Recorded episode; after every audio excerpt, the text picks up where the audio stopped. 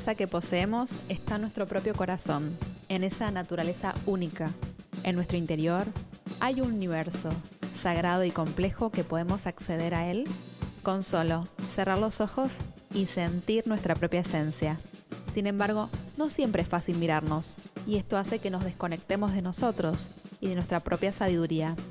En este podcast vamos a estar hablando de las herramientas para que puedas conectar con vos y puedas vivir de forma más auténtica y alineada con tu propio corazón.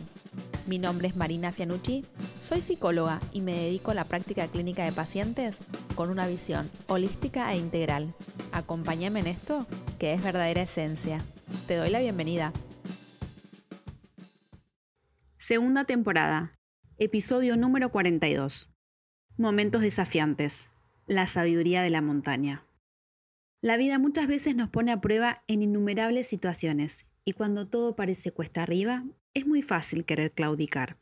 En este episodio voy a contarte una experiencia personal que me pasó estando de vacaciones y que hoy la capitalizo como la sabiduría de la montaña. Si estás atravesando un momento de crisis, si estás atravesando momentos desafiantes, quédate escuchando que el episodio comienza así. Me pasa que al ser psicóloga me la paso escuchando eh, relatos de mis pacientes y muchas veces se los cuento, obviamente teniendo en cuenta la privacidad de mis pacientes, y, y les cuento experiencias de cosas que escucho en clínica. Y hoy quiero traerte algo de mi experiencia personal. Hace algunos años tuve la oportunidad de conocer el Chaltén, que fue para mí un viaje maravilloso hermoso por donde se lo mire, pero con grandes enseñanzas y con momentos muy desafiantes. Para los que me escuchan, que no son del país, eh, el Chaltén está ubicado en la provincia argentina de Santa Cruz. Queda en la Patagonia. El Chaltén es un municipio que se encuentra al sur de la cordillera de los Andes, en el extremo sudoeste de la Patagonia argentina, y está al pie del cerro Fitzroy, o Chaltén. Fitzroy este es el nombre de una persona que lo supuestamente lo descubrió, pero el Chaltén es el nombre que se le da dentro de los pueblos originarios. Por eso la persona no lo descubrió. ya los pueblos originarios lo llamaban Chaltén. Y está a orillas del río Las Vueltas. Es una pequeña villa turística fundada en pleno Parque Nacional Los Glaciares. Si tienen la oportunidad de ir, vayan porque es maravilloso. De hecho, todo nuestro país, Argentina, es un país maravilloso. Es hermoso por donde lo mires, desde el norte hasta el sur. Tiene paisajes bellísimos. Y a toda persona que le guste vida al aire libre, que le guste el senderismo, que le guste el contacto con la naturaleza, es muy lindo viaje y es muy lindo lugar para conocer. Si querés conectarte con la naturaleza y caminar por paisajes maravillosos, por paisajes patagónicos, ese es tu lugar.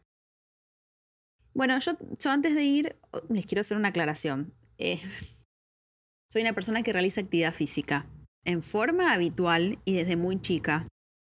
Em, soy una persona que, me considero que tengo estado físico, que cuido mi alimentación, em, cuido mi cuerpo, de hecho, y sabía que iba a ser desafiante, pero no me imaginé que era tanto. Aparte yo ya tenía referencias, mi hermana ya había viajado y eh, ella me había contado que había tenido una experiencia al llegar a la cima, pero yo sinceramente pensé que exageraba.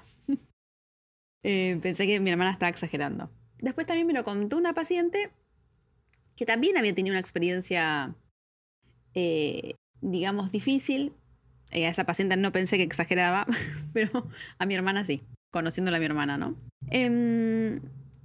Ese día, eh, bueno, el Chaltén es un lugar hermoso para, hacer senderismo. Tienen un montones de eh, caminos para hacer. Y ese día emprendimos el, el viaje al sendero Laguna de los Tres, que es el sendero más clásico y espectacular de la zona, que justamente te lleva a la base del mítico Chaltén. Eh, es un trekking apto para cualquier persona que esté en condiciones físicas normales, pero tampoco significa que sea fácil. De hecho, en los carteles, hay carteles por todos lados que te dicen eh, que la dificultad es moderada. Em, en ese viaje, eh, te encontrás con personas de distintas nacionalidades, cosa que amo, y distintas edades. Hay gente que va con chicos chiquitos, incluso que los lleva a cuestas. ¿Se puede hacer? Eh, sí, claro. Lleva calzado adecuado, lleva agua para hidratarte, eh, o una botellita porque puedes recoger agua del deshielo, que es maravillosa. Lleva fruta. Pero ten en cuenta que es em, experiencia, es una dificultad moderada. ¿Lo vas a sufrir? Mira, eh, Buda decía que el dolor es inevitable, el sufrimiento es opcional. Eh, yo te diría, no sé, fíjate y atravesalo, pero la recompensa al final del camino vale el esfuerzo. Son 22 kilómetros de sendero y generalmente se calcula entre 6 horas de ida y 6 horas de vuelta. O sea, 6 horas de ida de caminata para llegar al lugar, ponerle que estás un ratito, una hora, lo que necesites para estar en el lugar, y 6 horas de vuelta. Entonces, con lo cual hay que fijarse el tema de la luz del día y cuándo vas, ¿no es cierto? Porque de noche no te lo recomiendo hacer.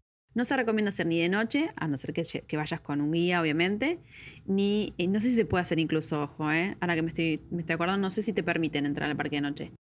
Y eh, no se recomienda hacer cuando llueve o cuando hay o cuando está nevado porque resbalas mucho.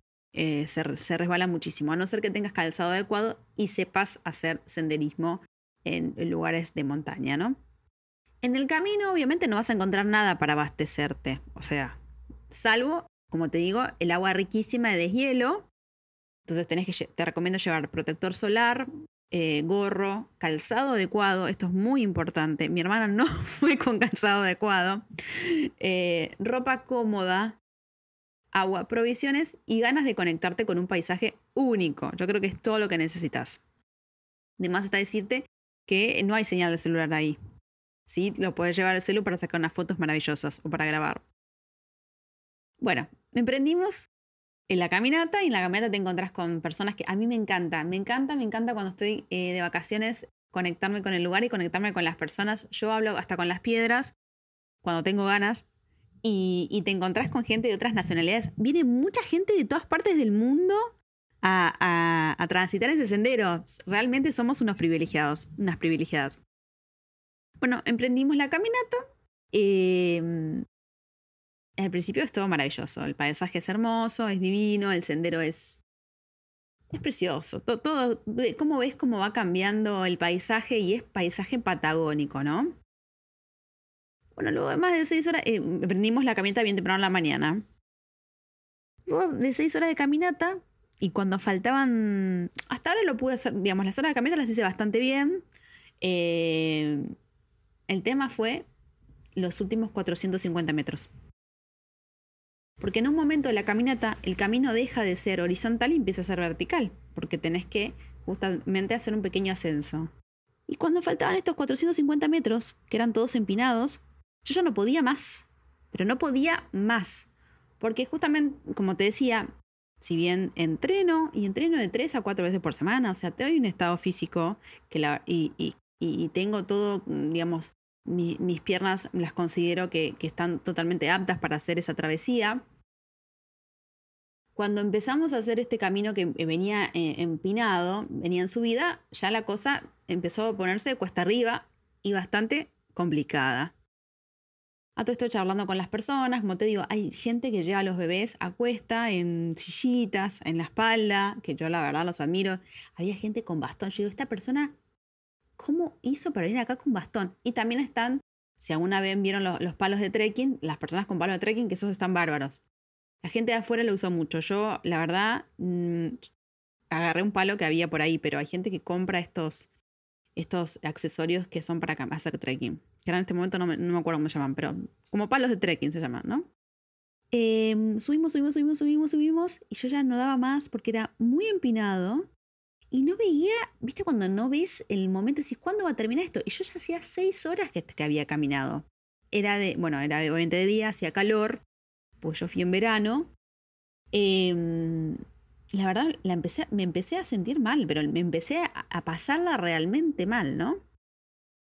Entonces en un momento, como yo estaba muy enojada y necesitaba mi espacio, eh, me quedé sola en, en un descanso. Y como es costumbre en mí, siempre me pongo a hablar con alguien. Y en esa persona había al lado mío una persona que era un hombre de unos 50, 60 años, al que sinceramente, y esto es sin prejuzgar y sin opinar el cuerpo del otro, no le veía un aspecto muy atlético para estar haciendo eh, semejante subida de senderismo. Porque la verdad, vuelvo a repetir, mm, es moderada la dificultad. Es moderada a... Es difícil, te diré. Y para mí era un ángel, les digo, para mí era un ángel, pero no era una persona de carne y hueso. Eh, al verme con cara muy cansada y a punto de abandonar la misión, porque en ese momento yo pienso, digo, ¿quién me manda? Me tendría que haber quedado abajo sacando fotos sin haber hecho toda esta travesía. Y la verdad, me había puesto muy mal. Digo, no puede ser, no puede ser, ¿qué hago yo acá? Para bajar era un lío, para subir me queda todavía estos 450 metros. Entonces me pongo a hablar con el... En ese momento estábamos los dos solos, este hombre y yo.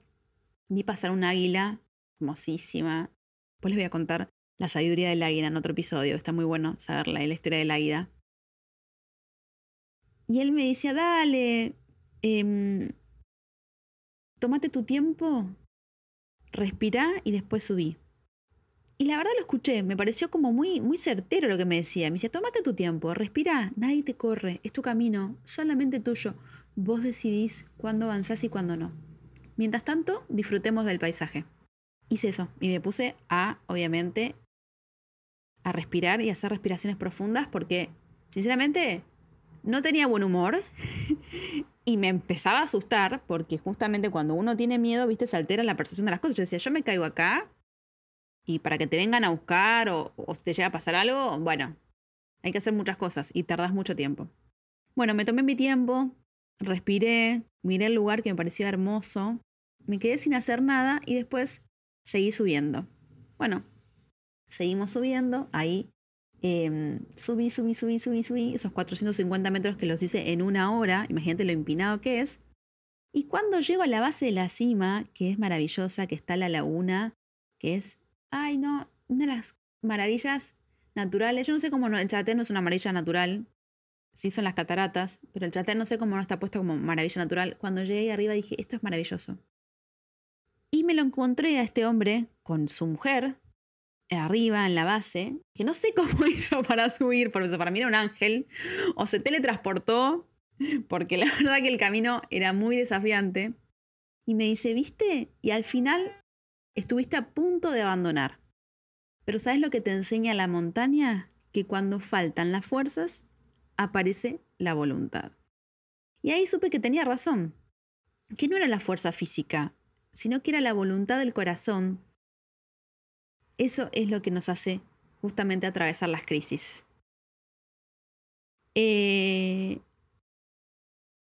la verdad fueron las experiencias más lindas que atesoro en mi corazón y más ricas y que hoy te digo que em, la puedo integrar en mi práctica clínica, porque es verdad, hay, momentos que son muy desafiantes, pero muy desafiantes en nuestras vidas y queremos abandonar todo, o nos ponemos mal, o nos frustramos, o nos agarra mal humor, o nos, nos desanimamos, pero justamente esos momentos que tenés que hacer, tomar aire, pedir ayuda, disfrutar del paisaje. A veces hay momentos para no hacer nada.